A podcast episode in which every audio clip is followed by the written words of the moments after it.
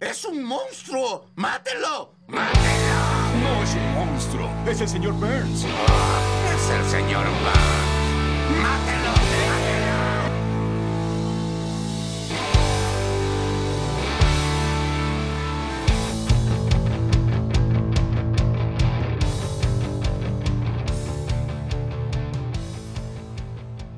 Las puertas de la Virgo Cueva abren una vez más. Bienvenidos al podcast donde hablaremos de distintos acontecimientos, entre ellos pueden ser casos paranormales, de criminología, extraterrestres o otros eventos, o todo lo que consideremos digno de ser contado en la Virgo Cueva. Me acompaña, como hoy siempre, la gran Mandy Potter. Hola, ¿cómo están? ¿Cómo andan? ¿Todo bien? Mi nombre es Mandy Potter y estoy acá para hacer comentarios desafortunados, ponerle un poco de humor a temas que normalmente no lo tienen. Pero ustedes contéstenme en sus casas, ¿cómo están? Hacé tu speech de youtuber. Díganme, bien Mandy, mal Mandy, como el orto Mandy. Pero además, acá voy a poner mi speech de youtuber. Si nos ven, eh, si nos escuchan en Spotify o en su red social de podcast favorita, los invitamos también a que nos sigan en nuestro canal de YouTube. Pueden apretar el botón de suscribirse y activar la campanita para que YouTube les avise cada vez que subimos un video nuevo. Se muere mi coequiper. Gracias. Yo te voy a cambiar la vida un poco. Eh, lo vengo notando hace varios capítulos y no, no quería decírtelo. ¿Qué? Siempre que decís Spotify, decís Spotify. Y es Sí. Spotify. Es Spotify. Sí, no hay L. No hay L. No. Spotify. Spotify. Spotify. Bien. Bueno, perdón. Es- es- en algún punto lo iba a tener que decir. Pero bueno. Cuánta maldad. Bueno, vos decís registrarse en vez de suscribirse. Bueno, cada uno tiene su Claro, malo cada uno tiene su, su, su latiguillo mal. Este, pero bueno, vamos, eh, vamos con esto que viene heavy hoy, no voy a mentir. Eh, agarren los pañuelos y Agárrense del culo, como algo, diría, a- algo que apretar de la bronca. como diría nuestro amigo de Te lo resumo así nomás, agárrense del culo. Hoy les traigo, como no es usual en mí, pero esta vez es un caso real, es lamentablemente real, sobre Ariel. Pintó, pintó serio Cristian Frigo hoy. Es que cuento, cuento el background de por qué elegí este caso y es que estuve por trabajo eh, en Estados Unidos, específicamente en Cleveland, y hace poco en Netflix salió un- una, una película sobre un caso real o basada en un caso real que se llama Cleveland Abduction. Y yo estuve ahí y dije, bueno, me parece que todas las señales apuntan a que tenemos que hacer este caso. Y bueno, nada, acá se los traigo. Es un caso real sobre Ariel Castro, o mejor conocido como el monstruo de Cleveland y cómo arruinó la vida de tres adolescentes por casi 11 años. ¿Qué le ganó el título de monstruo de Cleveland? Básicamente fue una persona que personificaba todo lo peor de la humanidad en sí mismo. Era machista, abusivo, violento, controlador, secuestrador, violador y solamente son algunos de los adjetivos para que pueden definir. Ay, ay, yo me quiero ir, me están llamando. Mi planeta me necesita, adiós. Pero ni siquiera esto hace justicia a la clase de persona que era. Empecemos por nació en la infancia. Ok. Apartado nació en la infancia. Sí. Castro, originalmente proveniente de Puerto Rico, venía de una familia disfuncional. Su padre, Pedro Castro, llevaba una doble vida y tenía una segunda familia secreta. Esto llevó al divorcio de sus padres. La madre se mudó con Castro y sus tres hermanos a Reading, Pensilvania. Pero terminaron instalándose en Cleveland, Ohio, donde se mudó el padre de Castro. O sea, al final terminaron cerca del padre igual. Se quisieron alejar, pero volvieron. Sí, en total eran 10. O sea, entre, entre sus hermanos de ma- materna y, y los del padre. Ok. Eh, Castro ma- mantiene que fue abusado cuando tenía alrededor de 9 años por un amigo de la familia en varias ocasiones y lo usa como defensa de por qué es como es. Él niega tener la culpa de sus actitudes y alega ser una víctima más. Castro estudió en Cleveland Lincoln West High School, High School perdón, pero pronto demostró tener muchos problemas de aprendizaje. Sin embargo, también demostró ser un músico notable, que se enseñó a sí mismo a tocar el bajo. Era muy conocido en la movida hispana de Cleveland. Su banda más estable tocaba salsa, pero era contratado como músico por otras bandas. Igual siempre llegaba tarde, tenía problemas de actitud con todos los compañeros, bueno. Por estas épocas, Castro ¿Es conoce... una intervención esto hacia mí? No, llega, vos llegas tarde, pero bueno, ¿qué vas a hacer? No, no- te llevas mal con tu compañero. No, eso es cierto. Por estas épocas, Castro conoce a... Viene un estornudo. ¡Salud! Ah, Gracias. Seguimos. Castro conoce a su novia, Grimilda Figueroa. Cuando ¿Cómo? Grimilda. Me da gracia que se llame Grimilda.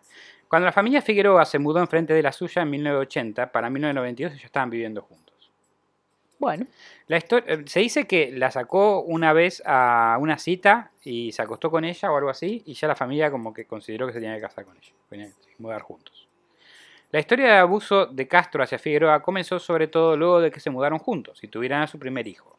En total, cuatro, tuvieron cuatro hijos, antes que Figueroa lo, de- lo dejara y se mudara de la casa. Los abusos de Castro escalaban en violencia rápidamente. La primera vez que la golpeó a su esposa le rompió la nariz de un golpe. Y luego agarró de su, se la agarró de la cabeza y la levantó y la golpeó contra el suelo. Para llevar al hospital le hizo prometer que no lo iba a denunciar. Hasta que Figueroa no aceptara, no recibiría tratamiento médico por sus heridas. La violencia de los ataques solo fue aumentando con el tiempo. Una nariz rota, costillas rotas, patadas en el estómago, brazos dislocados, daños permanentes en sus ojos, la tiró de las escaleras y hasta le pegó con una barra, eh, ¿viste esas mancuernas? Eh, de hacer en la cabeza. Las mancuernas de hacer ejercicio. sí, de metal de hacer ejercicio en la cabeza. Estos abusos resultaron en un coágulo en el cerebro de Figueroa que era inoperable. Se está yendo muy fuerte la música, Mati, muy fuerte. Sí. El modus operandi siempre era el mismo. Ella no podía recibir tratamiento hasta que prometiera que no lo denunciaría. La razón de estos abusos podrían variar. Castro creó un grupo de normas, reglas en su casa, que en el caso de ser rotas, un castigo era merecido. Por ejemplo, no se podía ver en la TV ningún programa de gente afroamericana, porque claro, además de todo era racista y controlador. Amenazaba constantemente con violencia y hasta muerte si las cosas no salían a su manera. En 1993, la violencia que estaba recibiendo la mujer no pudo ocultarse más. Durante el último embarazo intentó generar un aborto golpeándola en el estómago repentinamente. ¿Qué? Se escucha más fuerte que yo, Mati. Para los que están del otro lado, los ponemos en contexto. Nuestro equipo hace interferencia con una radio que queda acá a la vuelta. Entonces, a veces, lugar, no sé. cuando estamos grabando, se escucha la radio Peor. y nosotros escuchamos fuertísimo la Ahora lo están música. escuchando ellos porque es imposible. Está muy fuerte. Nunca la escuché tan fuerte. Saca tu micrófono, Mati. Sí, No, no cambia nada. no. Bueno, pará, hacemos un corte acá porque no se puede seguir hasta que baje un poco la radio. Bueno, volvemos después de la interrupción. Seguimos con un poquito de, de interferencia de De radio, cachengue. pero vamos a tratar de, de sacarla en post. Este, estaba comentándoles los abusos que recibía la mujer de Castro a sus manos y terminaba contándoles eh, que en 1993 la violencia que estaba recibiendo la mujer no pudo ocultarse más. Durante el último embarazo intentó generar un aborto golpeándola en el estómago repetidamente. Castro finalmente fue arrestado por violencia doméstica, pero no fue condenado ya que Figueroa tenía demasiado miedo para hacer una denuncia criminal contra él. Después se supo que Castro la amenazó con matarla y llevarse a los hijos si se testificaban contra él.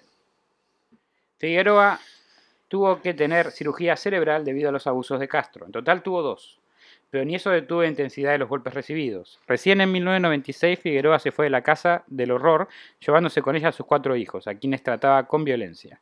Solo a los hombres igual. Sin embargo, lo peor caía siempre en la, en la esposa. Tenía dos hombres y dos mujeres, creo. Y a las mujeres las trataba perfecto, pero a la mujer de él y a los hijos varones sí los, les pegaba mucho. Esto no terminó con los abusos de Castro, ya que Figueroa tuvo que obtener una orden de restricción para mantener alejado de él y sus hijos, a quienes solía secuestrar no respetando las fechas de visitas que el juez puso. Sin embargo, esta orden no duró mucho. ¿Cómo que secuestrar? Se lo claro, pasaba a buscar a la escuela y se lo llevaba. Ok. Durante la recuperación de uno de los abusos de Castro, Figueroa conoció a un muchacho llamado Fernando, quien, preocupado por la situación, se ofre- le ofreció que viviera con ella. Ahí se mudaron lejos de la influencia de Castro, quien amenazó a este hombre en varias ocasiones. Se comprometió con Fernando y vivieron bastante felices a pesar de su pasado. Castro no paró de amenazar a Fernando e incluso intentó arrollarlo con su auto en una ocasión. A pesar de denunciarlo en varias ocasiones, la ley nunca tomó medidas al respecto. O sea, Fernando a... Sí, Castro. sí, sí. Finalmente Figueroa murió en 2012 debido a una complicación en el tumor de la cabeza que le generó Castro con los golpes. No. Figueroa trabajó en varios empleos, además de ser, digo, Castro trabajó en varios empleos, además de ser músico, el último conocido fue de conductor de bus escolar, el cual perdió por mal comportamiento, cometer infracciones de tráfico, maniobras peligrosas de chicos en el autobús, además, sí. una vez dejó un chico encerrado en el autobús para irse a comer a Burger King. ¿Qué? El juicio que le hago si soy la madre de ese chico. Le hicieron una, creo que lo suspendieron por 60 días nada más. Luego de esta relación estuvo en pareja con Lillian, a la cual trató radicalmente diferente. El punto que Lillian no, al punto que Lillian no creyó que era posible que su expareja haya padecido lo que padeció. Y la trató de mentirosa. Toda su familia la que, lo quería y parecía ser altamente amoroso con él, parecía ser altamente amoroso con ella. O sea, Típico. como- Mientras tanto, un plan en la cabeza de Ariel Castro se estaba formando. Quería secuestrar a una joven y convertirla en su esclava sexual.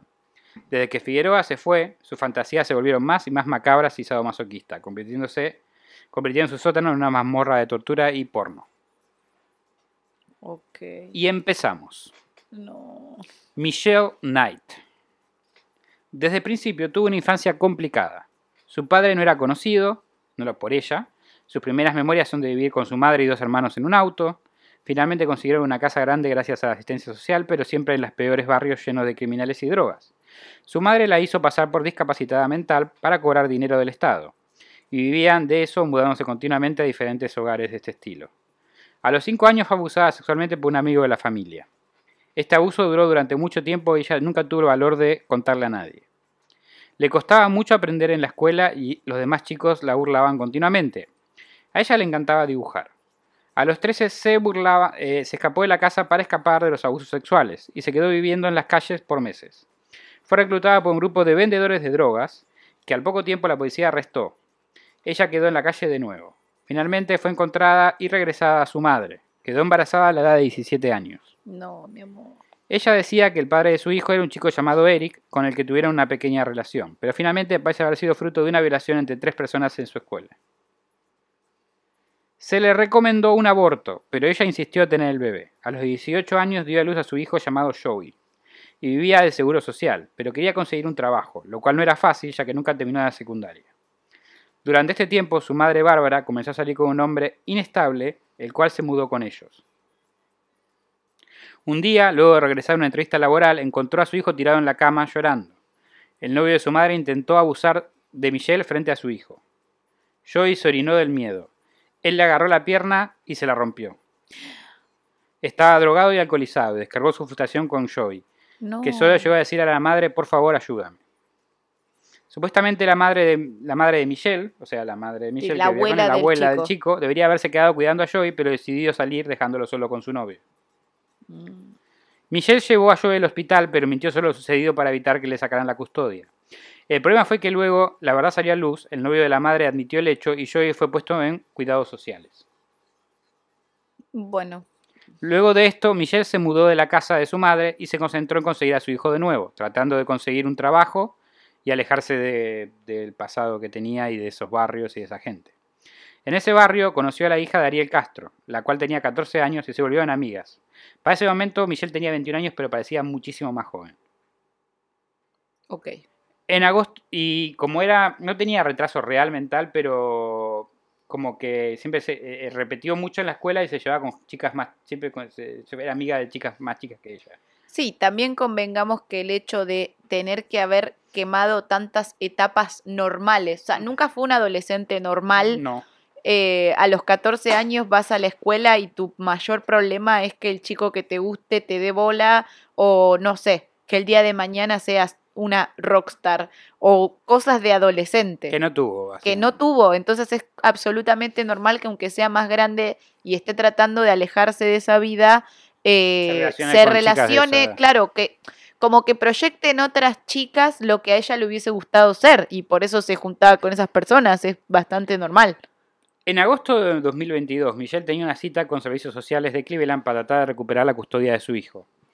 En teoría, un familiar la llevaría a esta cita, pero llamó para cancelarle a último momento. Lo cual hizo que ella, desesperada, ya que no tenía plata para viaje, para tomar un taxi ni nada, salió caminando para tratar de llegar a tiempo. No podía llegar, tarde quería a su hijo de nuevo.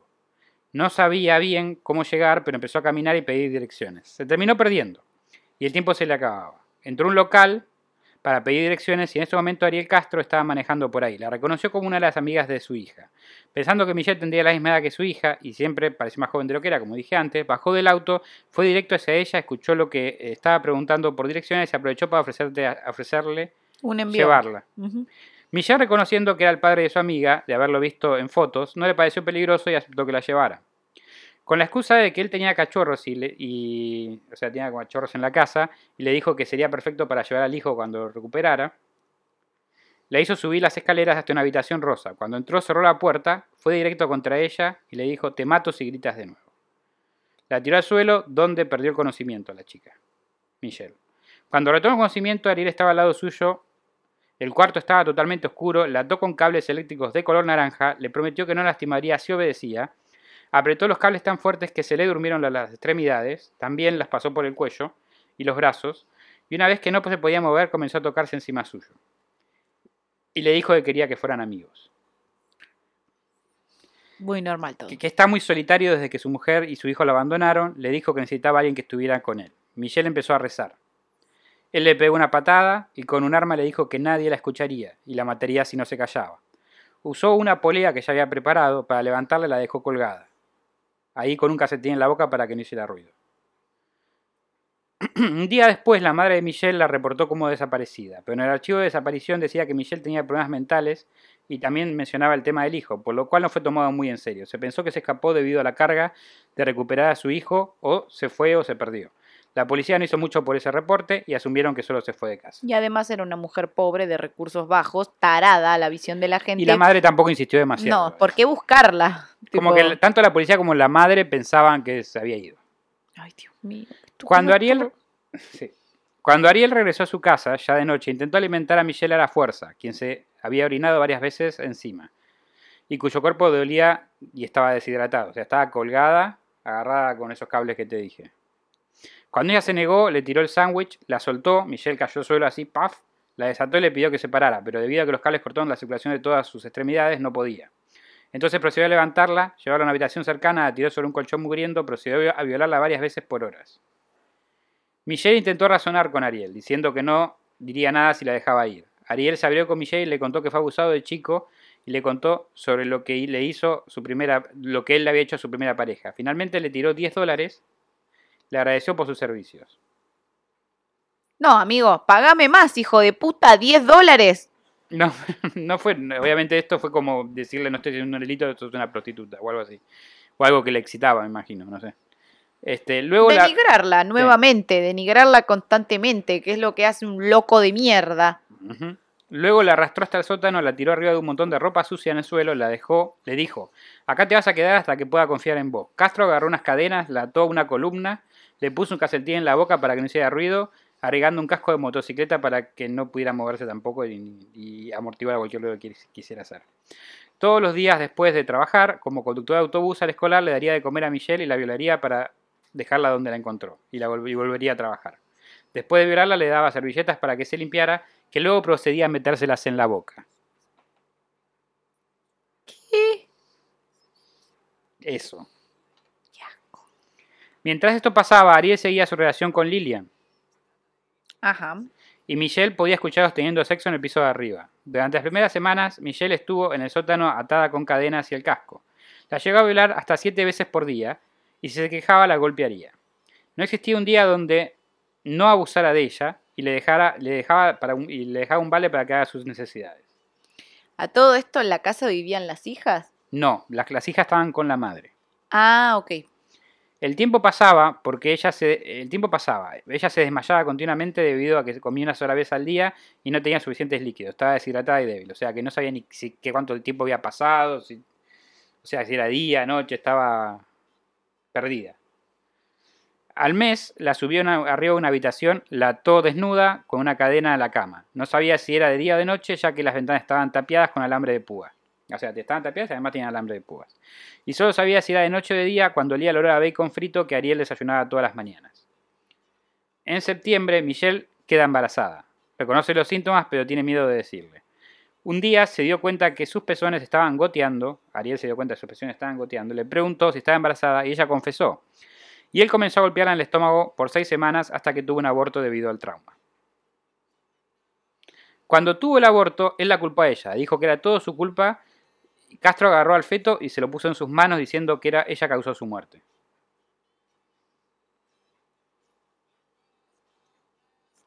Increíble, ¿no? Cuando invitaba a la gente de su banda para platicar, si ella hacía ruido, le diría a los que él tenía perros encerrados en el segundo piso. a la gente de la banda, para Claro. que no sospecharan. Ujú. Michelle casi muere ese invierno, de frío. Estaba desnuda, no había más que una sábana para taparse, no había ningún tipo de, de ropa o calefacción. Sus Sí, labios se igual ponían azules. pronto va a morir porque tuvo un aborto espontáneo que Es uno de muchos. Espera.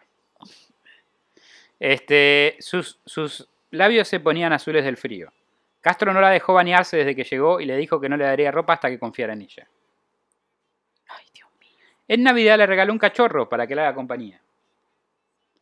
Michelle lo nombró Lobo y se encariñó muchísimo, ya que era su única compañía. Un día, durante las palizas que recibía, el- Michelle, Lobo intentó defenderla mordiendo a Castro. Castro agarró y le partió el cuello al pobre animal. Ay, no. Luego se los puso en sus manos. no. Los abusos no eran solo físicos, sino también psicológicos, siempre recordándole que, nadie la- que, que no estaba con su hijo, que el hijo estaba mejor sin ella y que nadie la estaba buscando y a nadie le importaba. A principios de enero Michelle tuvo al menos un intento de escape. Castro dejó que finalmente se bañara, ella agarró una aguja, la escondió, la llevó al cuarto con ella. Después del baño, la llevó a la habitación, la encadenó nuevamente, ella logró abrir la cerradura de, las cadenas con la aguja que había agarrado, pero eh, no sabía que él seguía en el patio trasero, pensó que se había ido. Cuando estaba por escapar por una ventana, escuchó a Castro subiendo, ella corrió a la cama, se tiró las cadenas encima para que no se diera cuenta, lamentablemente él se dio cuenta y la castigó volviendo a atar a la columna en el sótano. Unas semanas después la subió, le, le dio un TV en, en su cuarto para que, que viera. Qué considerado. Seguía atada, pero al menos podía ver televisión. En abril de 2003 quedó embarazada de nuevo. Esta vez la pateó tan fuerte que perdió el bebé en 10 días. Por estas épocas, Ariel Castro empezó a decirle a Michelle que capturaría a otra chica y que quería que sea una rubia. Ay, no. Vamos Esto a la se va chica. ¡Ayura! La próxima chica se llama Amanda Berry. Sus padres se separaron de chica, ya que su padre tenía una historia de violencia familiar. Tenía una hermana de dos años, mayor a ella, y era muy cercana con su abuela. Amanda conocía a las hijas de Castro y iban a la misma escuela. Todos decían que era muy inteligente. Estaba en el programa de estudiantes dotados. A los 16 consiguió un trabajo en Burger King, cerca de su casa. A Amanda le gustaba salir de fiesta, tomar alcohol y fumar marihuana, pero nunca probó drogas fuertes. En abril, de el abril 21, Amanda besó a su madre y se fue a trabajar a Burger King, un día antes de su cumpleaños de 17 años. Ay, mi vida. Cuando terminó su turno decidió irse caminando a la casa. Cuando estaba saliendo del estacionamiento de Burger King, Ariel Castro pasa con su camioneta. En el asiento de la compañera estaba su hija, que ella conocía de la escuela. Unas cuadras adelante, Castro deja a su hija en una casa y da una vuelta en U. Encontró eh, a Amanda y Castro le preguntó si quería que la llevara a casa. Amanda le dijo que sí, ya que como vio a la amiga que era el Claro, padre, sí, todo, sí, no le pareció raro. Cuando subió recién se dio cuenta que su compañera ya no estaba ahí. Amanda notó que pasó por enfrente de su casa y no paró. Castro le dijo que iban a ver a su hija primero y le invitó para que vea a su hija dentro de su casa, o sea, la, la casa de él. Ella entró y Castro la llevó hasta la habitación, hasta una habitación. Ahí Ariel la agarró, la tiró al suelo y la violó. Luego la amarró, le puso el casco de motocicleta, le tapó la boca y la llevó al sótano como había hecho con Michelle. Ay, no. Su madre, al ver que no regresaba, inmediatamente se puso nerviosa y llamó a todos los conocidos para saber si, había- si la habían visto. A poco tiempo hizo una denuncia en la policía. En esta ocasión la policía sí activó, ya que al venir de otro tipo de familia pensaban que no era una posibilidad que se fuera porque sí. Aparte, todas las personas que entrevistaron consideraron que ella nunca se iría, y no era característico suyo. Además, dijeron que había, ella tenía plata ahorrada para comprarse algo que había dejado en el, en- el cajón de su habitación, y una persona que normalmente se escapa de su casa o lo que sea no deja plata. No, se lleva, claro. Su novio fue el principal sospechoso de la desaparición de Amanda. Ariel Castro se hizo con el teléfono de Amanda y gozaba escuchando los mensajes que los familiares le dejaban. Ay, qué hijo de puta. Noches después de llegar Amanda, intentó escapar, pero fue frustrada fácilmente por Castro violándola de nuevo. Al otro día la subió al baño y la violó de nuevo, dejándola en la habitación atada. O sea, ya la, sacó del sótano la llevó a la- una, Sí. una habitación diferente a la donde estaba Michelle. Abusaba de ella cuando quería. El caso llegó a los medios y Castro vio cómo los familiares pedían por favor información sobre ella. Castro llamó por teléfono a unos familiares y le dijo, tengo a su hija, está bien. Cuando le pidieron hablar con Amanda, él cortó. Luego lo llamaron y él le dijo que se casaría con su hija, que ella lo amaba y cortó nuevamente. Arre. Michelle se dio cuenta que había otra chica en la casa debido a las noticias de la TV. porque estaba en otra habitación, no se había Claro. dado cuenta. Un tiempo después, Amanda la vio en persona a Michelle. Michelle le sorprendió que Amanda no estuviera en sus mismas condiciones. A Michelle se le permitía usar ropa y no estaba toda sucia. Pasarían meses hasta que se vieran de nuevo. Ay, Dios mío. La familia de Amanda presionó a la prensa y a la policía para no olvidar ni dejar de buscar a su hija, lo cual hacía que esté constantemente en las noticias. Pronto todo Cleveland tenía carteles de se busca en todos los postes. Aún con las dos chicas en su casa, Castro seguía invitando a Lillian. A su novio oficial. Sí. Un día empezó a sospechar cuando escuchó el TV prendido arriba, por lo cual Castro inventó una excusa y cambió rápidamente de tema. Desde ese día dejó de invitarla y la relación empezó a decaer. Mientras tanto, Michelle y Amanda estaban encadenadas en unos cuartos uno al lado del otro, pero no tenían permitido hablar entre ellas. Era una de las reglas de Castro, y si la rompían temían por sus re- re- repercusiones. Durante el primer año en la casa, Castro dejó que hablaran y se vieran alrededor de seis veces. Ok. Amanda era tratada mucho mejor que Michelle. Michelle era la bolsa de golpes de Castro, mientras que Amanda la trataba mucho mejor. Le daban más comida y si Amanda se negaba a algo sexual, Castro muchas veces entraría en la habitación de Michelle y se lo hacía a ella. Michelle quedó embarazada por tercera vez y por tercera vez la agredió saltando, saltando sobre su estómago para que Ay, abortara. Dios mío. Castro miraba en los medios como luego de seis meses aún seguía tocando el caso de Amanda. Le gustaba reírse de Michelle y decirle al menos ella la están buscando, a vos no te busca nadie, no significas nada para nadie. A fines de octubre, Castro rompió su relación con Lillian y empezó a buscar una tercera chica. Lillian realmente lo amaba y su corazón se rompió. Ay, Lilian, de la que te salvaste, amiga. Mal. Mal. ¿Me pones el timer a ver cómo vamos? Media hora más o menos. Gracias, porque no sirve de nada un timer así, no puedes verlo. ¿viste? Bueno, bueno, bueno. ¿Estás haciendo los cortes de...? Sí, sí, son cortes recién, Perfecto, tranqui. muchas gracias. Yo estoy controlando, estoy supervisando todo acá. Esto, porque no La quiero- jefa No quiero que soy sea yo. corto, pero tampoco que sea y aparte necesito concentrarme en algo más para no largarme a llorar en cualquier momento. ¿Viste que medio heavy te traje el tema hoy? ¿Viste que todo vuelve? Sí, bueno. Bueno, que es una venganza esto. A ver, una competencia. ¿Quién trae el tema más de mierda? Y esto nos lleva a la tercera chica, Gina de, Je- de Jesús. Gina tenía 14 años. Venía Ay, de una de las familias más adineradas de Puerto. Rico, de Cleveland. Tenía un leve retraso, por lo cual le- tenía la cabeza de una chica de 9. Tenía que tomar clases especiales. Era amiga también de una de las hijas de Castro. Después de la escuela, yo no entiendo cómo las hijas de Castro no se dan cuenta que todas sus amigas empezaban a desaparecer, pero bueno. Es que te das cuenta, pero No vos no vas a pensar que es tu papá. Sí, es probable. Eh, era amiga también de amigas. Bueno, después de la escuela iban a ir a la casa de Gina, pero la madre de la, de la hija de, Castro no la dejó. Y esto es muy interesante porque la casualidad es muy grande. Para llamar a la madre para pedirle permiso para ir a la casa de Gina, eh, le- Gina le prestó la plata que ella hubiese usado para tomar el autobús. Ay, Dios mío. Y como le prestó la plata, Se tuvo que ir caminando. Antes de que su hija se separara de Gina Castro, eh, estaba en los eh, Castro estaba en los alrededores. Antes de que se separara, antes de que su hija se separara de, Cas- de Gina, Sí, Castro sí, estaba en sí, los alrededores. entendimos. Perdón, me faltó una coma y me lo dije para el orto. O sea, estaban juntas y, antes de que se separaran, el Castro las vio. Las vio a la juntas, hija con Gina. Porque estaba cerca de la escuela él, siempre. Eh, a ver, a ver. ¿La tenencia se la quedó el padrastro? ¿La querencia de las hijas de Castro? Sí. La madre todavía a esta altura no había muerto, murió en Ah, ok. 2012 recién. Esto todavía no, no había llegado a 2012, empezó en 2003 creo. Eh, a esta altura estamos 2004-2005. Le, mm, Castro le pidió, bueno, el tema es así. Eh, cuando se separaron fue directo por Gina, le preguntó por su hija. Castro le pidió si le ayudaba a buscarla. Mientras manejaban le preguntó si lo podía ayudar a mover un parlante en la casa. Gina dijo que sí, y una vez dentro, imagínate que tenía la mentalidad de una chica de 9 años, ¿no? Además. Gina dijo que sí, y una vez dentro, de, subió por las escaleras, la encerró en el baño, le pidió a Gina que le muestre sus partes privadas, la ató y la violó.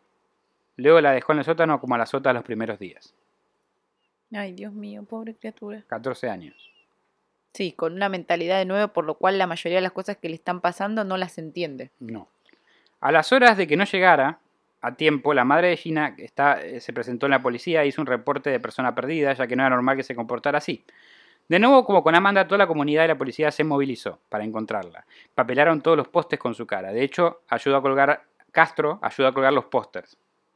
y hasta consolar a la familia, porque Castro conocía al padre de la chica Dios y a la familia.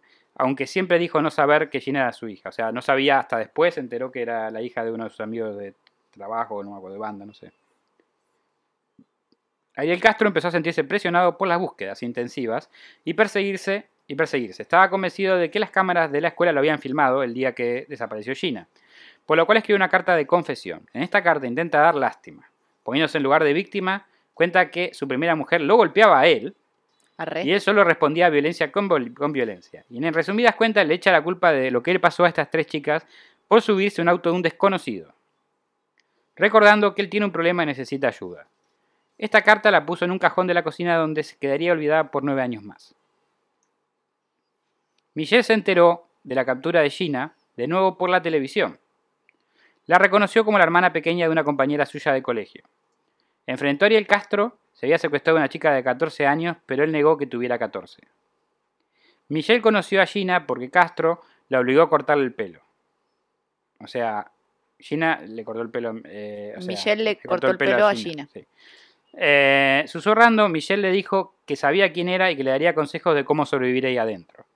Ella ya estaba hace dos años para estas alturas. Dios mío, pobre mujer. Castro, una noche intoxicado, llevaría a Michelle al sótano y le contaría que no sabía que Gina era la hija de un amigo, que se confundió con otra chica que venía siguiendo y se enteró quién era por las noticias.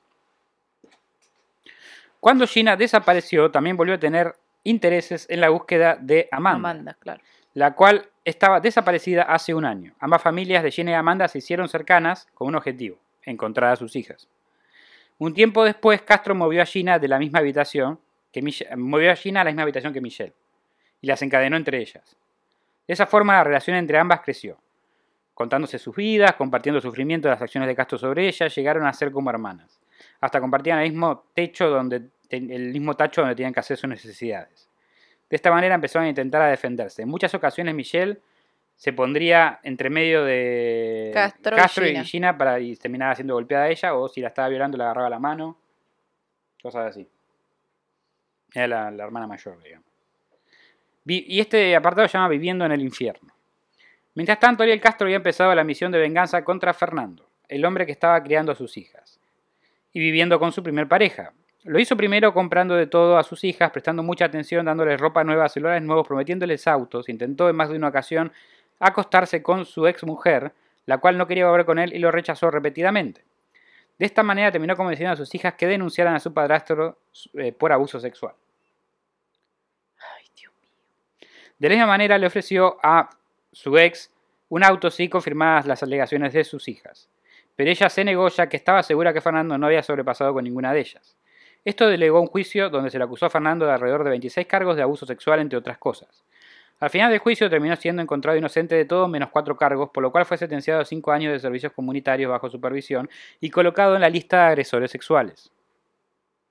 Para cuando el juicio se llevó a cabo, ninguna de las hijas de Castro quería testificar, sin embargo, él las obligó a hacerlo.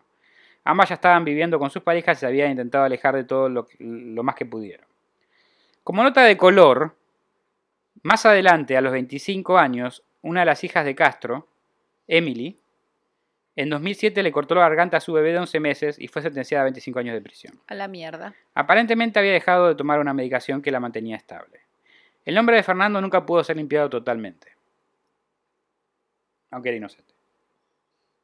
O sea, en ningún momento ninguna de las hijas se quebró y dijo que era un invento del padre, que el padre las No, obligó. porque era en cana.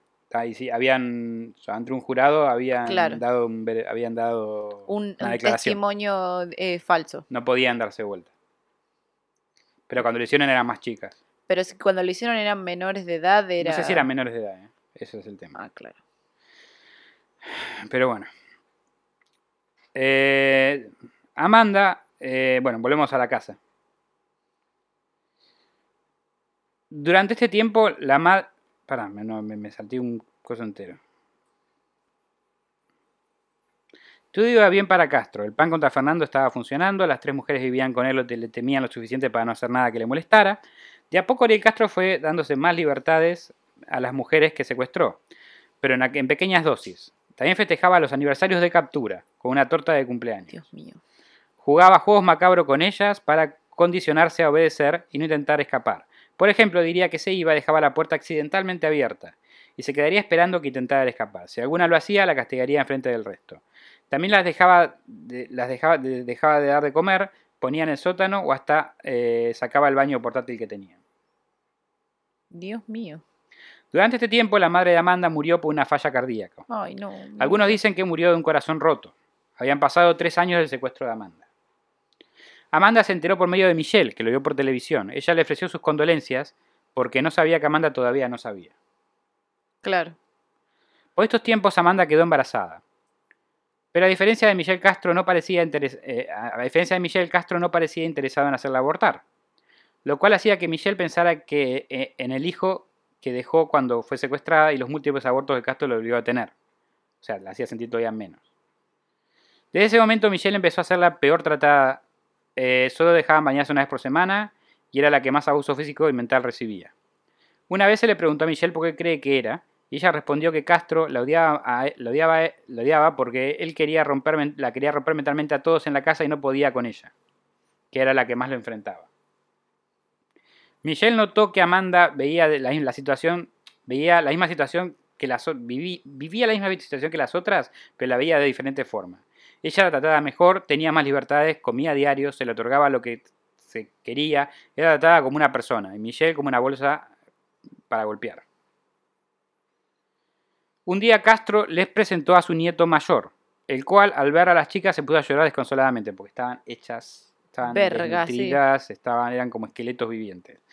Y él, y él lo retiró del lugar. Luego de esto, las hijas vinieron con sus parejas a revisar la casa. Las hijas de Castro vinieron. Porque o sea que el nieto les dijo algo. algo le habrá dicho, pero no, no estaban seguras.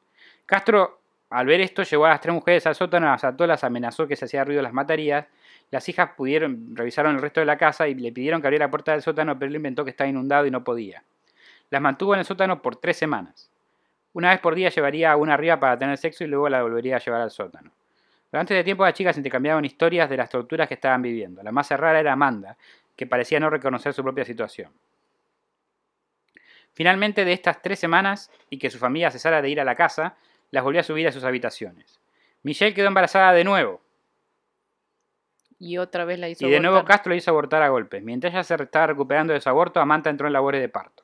Castro obligó a Michelle a asistir en el parto, por el cual fue llevado a cabo en una pileta de plástico en el sótano. Ay, Dios mío. Michelle hizo de partera, pero el bebé estaba azul cuando salió, por falta de oxígeno.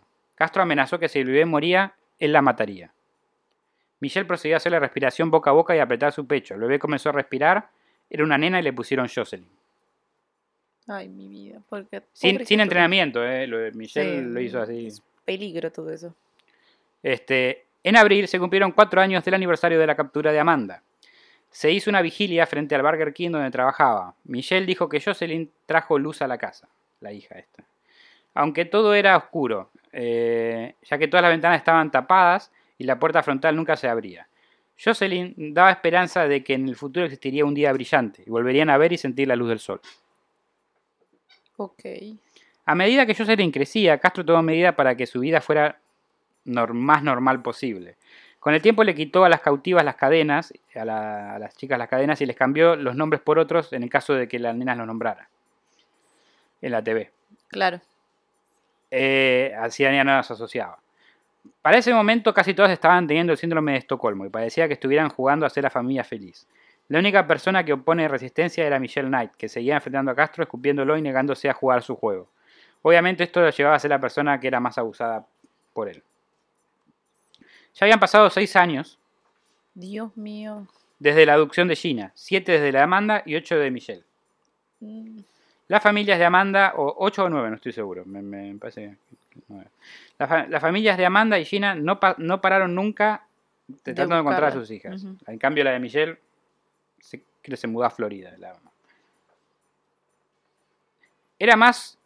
En más de una ocasión, la policía fue a la casa de Ariel Castro, debido a que los vecinos escuchaban gritos o ruidos, y era reportado a la policía. Sin embargo, los policías tocaban la puerta, las mujeres temiendo que fuera otra teta de Ariel Castro no respondían, lo que hacía que la policía se fuera. Claro. Amanda, y Gina, Amanda, Gina y Michelle sirvieron de maestras de Jocelyn, quien no iba a la escuela. Trataban que tuviera una vida más normal posible, hasta inventando viajes imaginarios donde caminaban a la escuela. Michelle temía que cuando creciera más, Ariel empezaría a... Michelle tenía miedo que cuando creciera más, Ariel empezaría a también. empezar a, de- a abusar de Jocelyn. Castro solía llevar a Jocelyn de paseo.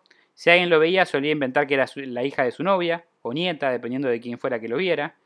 Jocelyn quería mucho a su padre. Él era muy atento con ella la mayor parte del tiempo, pero no soportaba que Jocelyn lloraba o hiciera mucho ruido.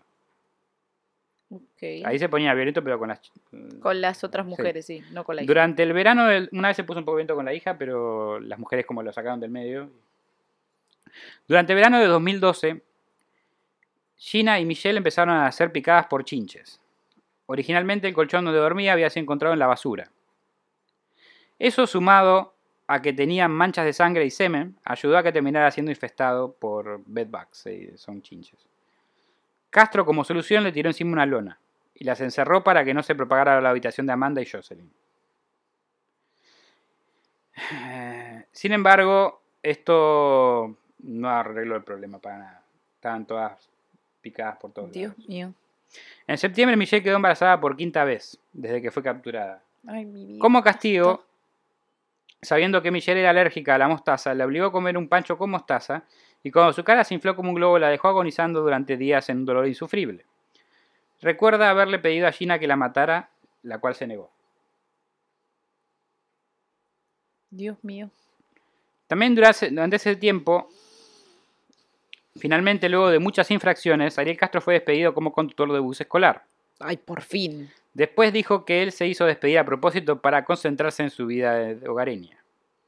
Lo cual fue peor, ya que ahora estaba todo el día en casa y se puso aún más violento.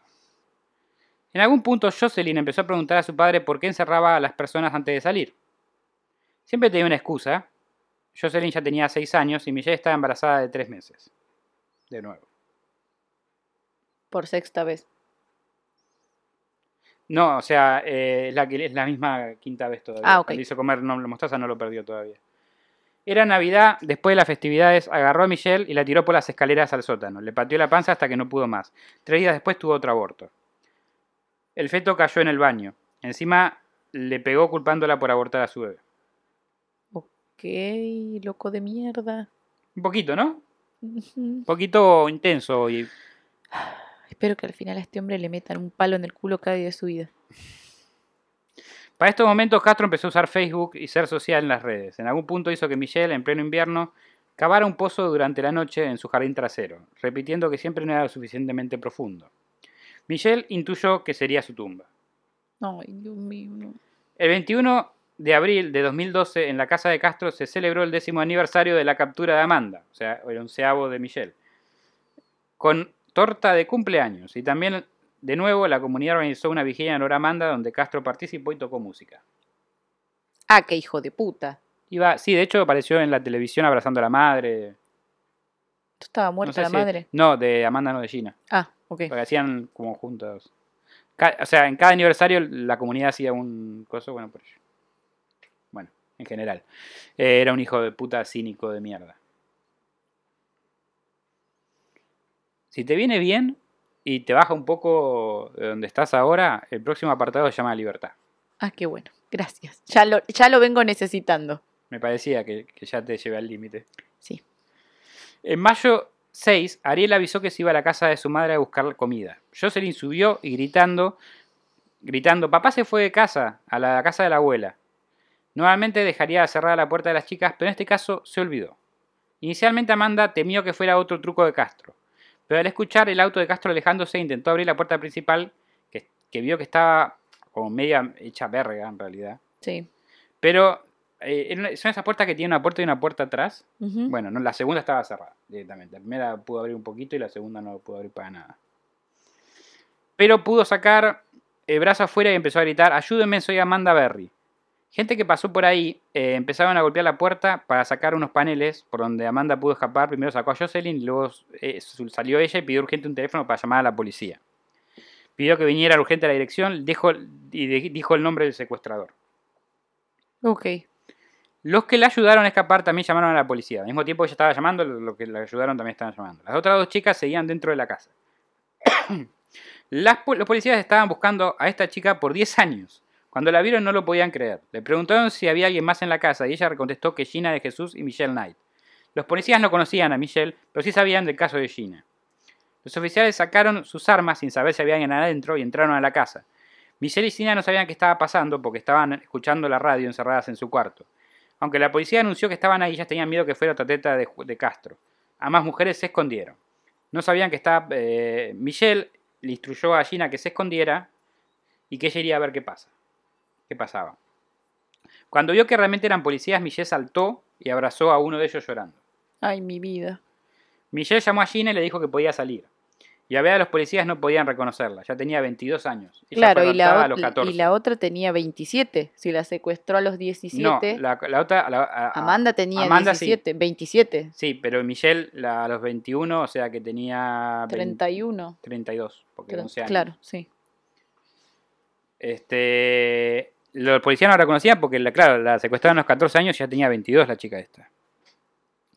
Las chicas fueron sacadas de la casa, llevadas al hospital, porque sus cuerpos estaban altamente deteriorados y totalmente desnutridos. La, la policía apresuró, apresó a los tres hermanos Castro bajo sospecha de secuestro, luego dejando libertad a los hermanos que no tuvieron nada que ver. Castro tomó la culpa por sí mismo y aclaró que sus hermanos no tenían nada que ver. Los hermanos realmente no tenían nada que ver. Sí, no, no tenía, na- nadie de su familia sabía. No, no, no. Cada vez que iban los dejaba pasar hasta cierto lugar de la, de la casa, decía que el resto estaba roto, o no lo llevaba mucho a la casa. Estaba hecha mierda la casa, pero un desastre. bueno, eh, Michelle fue encontrada en peor estado de salud que el resto. Ella pidió que solo la atendieran mujeres, no quería hombres en la habitación. Una enfermera le dio una barra de cereal a Michelle mientras la examinaba, la cual la comió en dos segundos y preguntó si podía comer otra. La enfermera le dijo que podía tener cuantas quisiera. Michelle la agarró de su brazo y le repitió gracias, gracias, gracias, gracias. Ay, mi vida. La enfermera no podía creer el nivel de agradecimiento por algo tan pequeño. Amanda y Gina esa noche se reunieron con sus familiares quienes fueron a visitarlas al hospital. Sin embargo, nadie fue a ver a Michelle. Los detectives del FBI entrevistaron a las mujeres y a cada una contó su historia. Más o menos la historia que acabo de resumir. Sí. La madre de Michelle se había mudado a Florida. Por las noticias se enteró que, que había sido encontrada e intentó llamar al hospital varias veces, pero Michelle se negó a atender a sus llamadas. El caso fue conocido por los medios como The Cleveland Abductions o los secuestros de Cleveland. Se acusó a la policía de incompetencia, ya que tuvieron muchos reportes de esa casa y como no atendían la puerta se fueron sin hacer nada. Los detectives empezaron a interrogar a Castro, quien decía que su versión de los hechos. Aceptó sus crímenes, pero siempre repartió la culpa también a las mujeres. También dijo que estaba contemplando el suicidio. Sabía que no tenía manera de escapar a la situación. Suicidate, rey. A nadie le importa. Allanaron su casa y encontraron pruebas por todos lados. El caso se volvió más mediático que nunca. Se invitó a programas a, a programas a las personas que ayudaron a escapar a, a las chicas. Estaba en todas las noticias, a todas horas. Michelle Obama hizo una declaración al respecto también. Y una cosa muy divertida o interesante, uno de los que, que, los, que las ayudaron a salvar estuvo en el programa de televisión y le preguntaron eh, si se sentía un héroe. Y él dijo, no, yo hice lo correcto, lo que había que hacer. Claro. Yo no sabía quién era. Yo acababa- llegaba a Cleveland hace dos días, estaba, estaba desayunando, caminando por la calle y no sabía quién era Amanda Ver, no sabía nadie.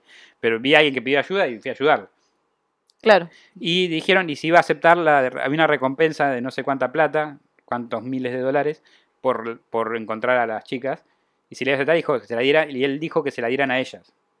Y sí, mínimo. Este, que no a él, que él no hizo nada del otro mundo. Eh, Michelle empezó a pedir a ver a su hijo inmediatamente, ya que dijo que fue su recuerdo y la idea de estar con él de nuevo lo que lo mantuvo viva todo este tiempo. Todos los años e- ella colgaba como en la pared un, el número de, de edad del hijo. De cumpleaños, y como, claro. como festejaba su cumpleaños internamente y siempre estaba imaginando que estaba con él y esas cosas. Ay, pobre mi vida. A este momento su hijo ya había sido adoptado por otra familia que ya tenía 14 años, ya que había pasado 11 años, y ella nunca se presentó a la audiencia de servicios sociales. El FBI empezó a intentar contactar a esta familia y contarle todo lo sucedido. El día de la sentencia, después del juicio de Ariel Castro, Michelle hizo la siguiente declaración en el juzgado al juez. Esto es, esto es una cita textual, traducida, pero textual. Buenas tardes. Mi nombre es Michelle Knight y me gustaría contarles cómo fue esto para mí. Extrañaba a mi, a mi hijo todos los días. Me preguntaba todos los días si lo volvería a ver alguna vez. Tenía solo dos años y medio cuando me, secuestraron. Miro dentro, miro dentro de mi corazón y veo a mi hijo. Lloré todas las noches. Estaba tan sola. Me preocupaba por lo que le pasaría a mí y a las otras chicas todos los días. Los días nunca se hicieron más cortos. Los días se convirtieron en noches, las noches se convirtieron en días, los años se convirtieron en una eternidad. Sabía que nadie se preocuparía por mí. Me, dijo que a mi familia no le importaba ni, ni nada, nada sobre mí.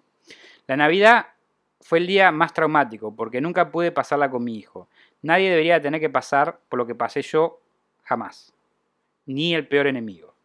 Gina era mi compañera de equipo. Ella nunca me dejó caer. Nunca la dejé caer. Ella me cuidó hasta que recuperé mi salud cuando me estaba muriendo por su abuso. Mi amistad con ella es lo único bueno de esta situación. Dijimos que algún día saldríamos con vida y lo hicimos. Ariel Castro. Recuerdo todas las veces que volviste a casa hablando de lo, lo, mal que te hicieron los demás y actuando como si estuvieras haciendo lo mismo. Dijiste, al menos no te maté, porque me quitaste 11 años de vida y los he recuperado. Pasé 11 años en el infierno y ahora tu infierno apenas comienza. Superaré todo, lo, todo esto que pasó, pero enfrentarás el infierno por la eternidad. Pero vos enfrentarás el infierno por la eternidad. A partir de este momento no dejaré que me definas o afectes quién soy. Vivirás y yo seguiré viviendo. Morirás un poco todos los días. Mientras piensas, que, mientras piensas en los 11 años y atrocidades que nos infligiste, ¿qué piensa Dios de ti hipócritamente yendo a la iglesia todos los domingos, volviendo a casa para torturarnos? La pena de muerte sería mucho más fácil, no te mereces eso. Mereces pasar la vida en una prisión. Puedo perdonarte, pero nunca olvidaré, con la guía de Dios prevalece y ayudaré a otros que sufrieron en manos de otros. Escribir esta declaración me dio fuerza para ser una mujer más fuerte y saber que hay cosas buenas. Hay cosas, hay más cosas buenas que malas. Sé que hay mucha gente que está pasando por momentos difíciles, pero tenemos que tenerles de las manos y sostenerlos, y hacerles saber que están siendo escuchados. Después de 11 años, finalmente me escuchan y es liber- liberador. Gracias a todos, te amo, Dios los bendiga.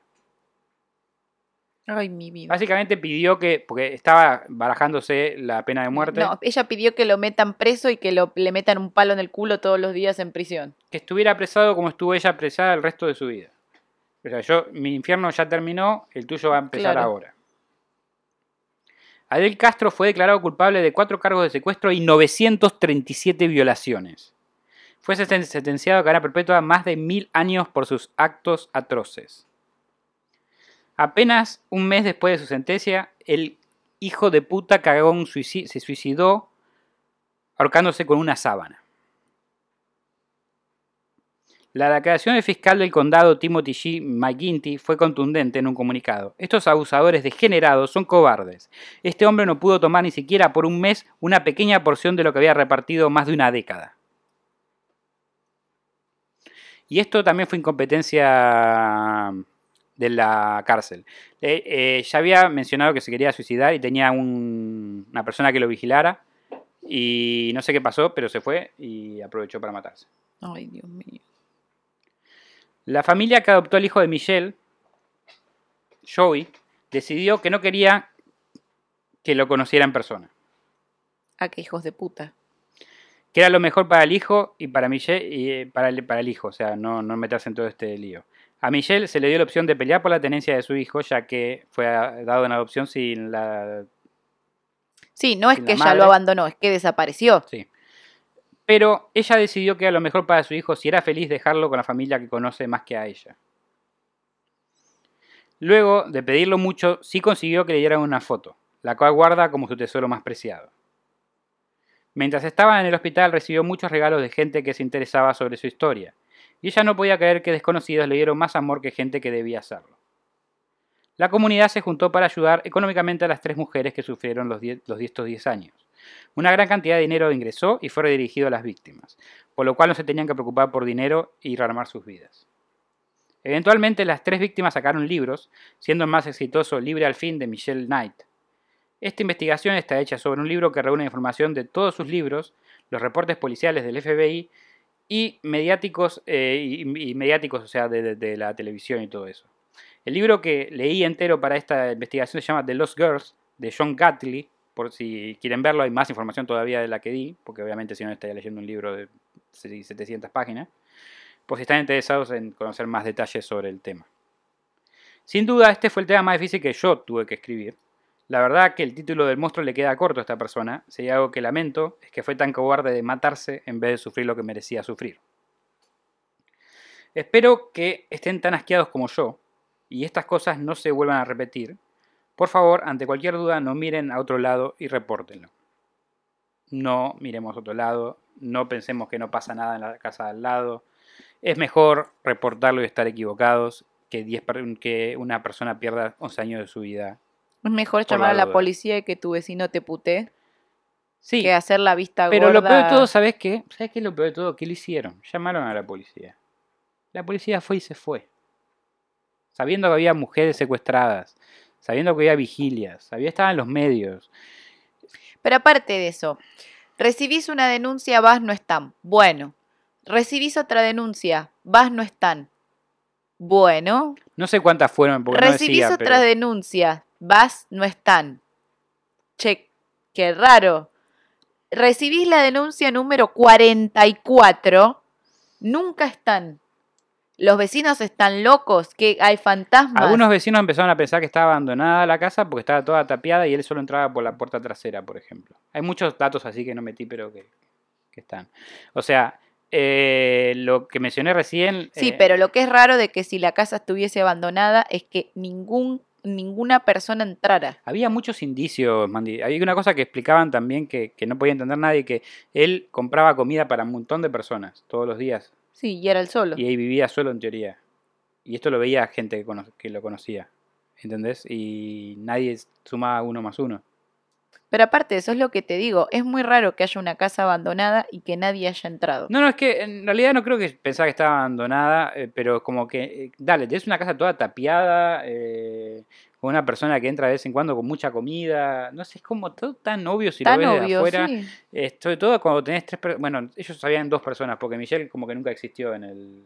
en el- eh, como Sí, desaparecida. igual quiero pero- decir que eso no es solamente la culpa de la familia, que la reportó una sola vez. eh, La policía. la policía, tenés una denuncia de una persona reportada, no tiene que hacer falta que... eh, ¿Me desenchufaste? ¿Se apagó? ¿Qué pasó? No sé, ahí, está. ahí volvimos. Volvimos. Y nos fuimos. Ahí volvimos de nuevo. Ay, cuidado, Eh, un cable que cable. estás. Sí. Em, no hace falta que haya un familiar reclamando todos los días la desaparición de una persona. Te reportaron a una persona desaparecida. Búscala. Sí. Búscala. No importa que sea pobre. En teoría la estuvieron buscando, pero no puedo creerlo. No, muy poco. En el sí, de bueno, sí, la buscaron dos días y dos- como nadie más la reclamó, A las listo, dos no la la buscaron buscaron mucho más. más, se involucró el FBI eh, y aún así no la encontraban. Era como, este chabón no era un genio criminal, era un pelotudo eh, que, que guardó a, a tres mujeres en su casa y, abusó de ellas durante 11 años. Y el FBI no, no lo pudieron encontrar. Dale, eh, encontraron a Bin Laden, déjate de joder. Este, en teoría, ¿no? Este, a lo que voy es, es, es, es asqueroso todo. Todo es asqueroso. Eh, lo que yo no puedo creer la fortaleza de esta chica Michelle Knight. eh, de todas, las tres obviamente, pero Michelle Knight tuvo cinco o seis, no sé, perdí la cuenta de la cantidad de abortos que tuvo, la cantidad de, de- de abuso que recibió, la, la- la fuerza para seguir enfrentando a Sí, este, a este también loco. tuvo el chabón mucho culo de que ninguna se murió. Sí, porque Michelle pudo haber muerto en varias ocasiones. Sí. Y Amanda también, en el parto. En el parto O sea, a ver.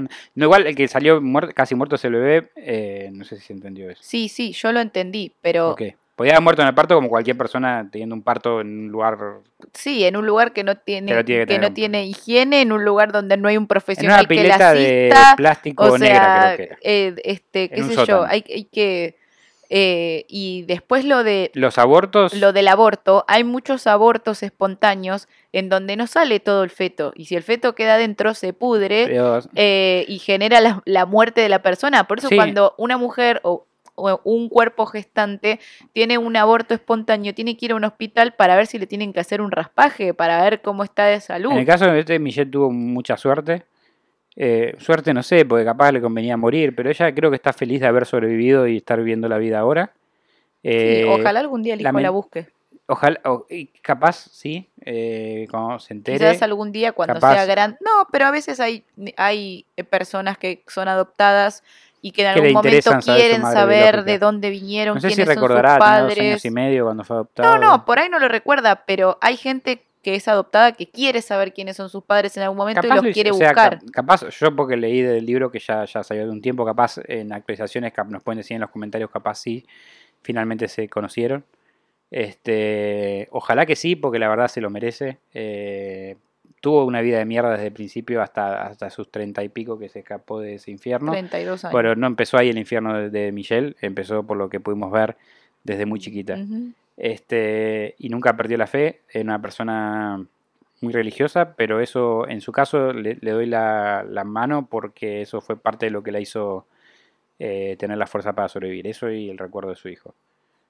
Este, Mal ahí la familia igual que no solo no la buscó a ella, sino que tampoco reclamó. O sea, yo, madre, desaparece no le interesaba, mi hija. no le interesaba al nieto, no sea- le interesaba al nieto, no le interesaba en lo más mínimo. Eh, lo dejó con el abusador este que le rompió la pierna. eh, y si no sé si es el familiar que no la llevó a la audiencia que le canceló el último momento fue la madre. En la película que hubo en Abduction, que está en Netflix ahora, si quieren pegarse un corchazo, vayan a verla, eh, es la madre. En el libro no lo especifican. Ok, bueno. No puedo creer que esto suceda. No puedo creer que exista una persona La capaz película de es un esto. poco más light de todo lo que te hablé, obviamente. No puedo creer que esto suceda. No puedo creer que sucedió. Eh, ¿Cuánto? 900 cargos de, de violaciones, 937 creo. Se quedaron cortos. Y puede ser. Eh, otra, otro dato de color, yo voy tirando a medida que me acuerdo. Michelle tenía una manera de, de contar cuántas veces la violaba para que no se diera cuenta. Él, él le había dado un cuaderno donde ella dibujaba y cada X era una violación. Y así más o menos tuvieron una idea. Dios mío. No sé, no tengo palabras. Estoy como. Esto es terrible. No puedo creer que haya sucedido. A mí me, me hizo mal hacer este tema. Eh, pero bueno, como dije, estuve en Cleveland. eh, la casa creo que fue, no sé si ahí o fue demolida. Quer- Quería ir, pero no, no tuve tiempo, estuve por trabajo. Pero me pareció que todas las, todas las estrellas daban para que salió, el, salió esta película en Netflix. Yo, yo estuve en Cleveland recientemente. Y, y nada, dije, vamos a hacer este tema. Y después cuando estaba haciendo el tema se quería me pegar un de que era el tiro. tema, me quería pegar un tiro, pero ya estaba haciéndolo, así que espero que no, no les haya gustado en el sentido de no lo que pasó, porque a nadie le puede gustar lo que pasó. No, pero la investigación, cómo fue llegado. sí. Creo que fue de nuevo un episodio de Cuentos en la Virgo Cueva bastante serio. No suele pasar. No volaba una mosca por el set. No, no, no volaba una mosca por el set, así que nada. eh, para todos los que se quejan de que hablamos mucho y a veces no pueden seguir el hilo, bueno, Ahí acá tienen, no pasó. Ahí tienen. Este, Acá no este- este pasó. es el episodio donde no, no- no interrumpimos nada. Ahí tienen la mierda toda junta, sin procesar. Ahora se la comen. Pero bueno, nada. Cristian Frigo, ¿por dónde te podemos encontrar? A mí me encuentran con, en Instagram como Virgo Frigo con doble E en vez de una I y eh, como Cristian Frigo en Spotify y YouTube para mi disco Tres Tetris y como siempre aquí en la Virgo Cueva. Mi nombre es Mandy Potter Ock y me encuentran. No, mi nombre es Mandy Potter y me encuentran en Instagram, Twitch y YouTube como Mandy Potter Ock. Yo estoy como. Yo tengo como un, un ataque cerebral en este momento. No, lo- que no tengas no- pesadilla mientras... yo ya no puedo hablar en esta instancia. Pero bueno, espero que les haya gustado el capítulo de hoy. Sopla la vela, Cristian Frigo. Espera que tengo doble, doble, Doble trabajo. doble Porque trabajo. ahora él baja y sube las luces para los que no nos están escuchando por Spotify. Vamos a soplar la velita, me voy a llenar de cera como siempre. Y colorín colorado, este cuento se ha terminado. Nos vemos el próximo viernes. Chau, chau. Gracias por acompañarnos nuevamente en otra emisión de Cuentos en la Cueva. Si les gustó, no se olviden de suscribirse y darle like. Y si no les gustó, recomiéndenlo para que otra persona también se coma el garrón como ustedes.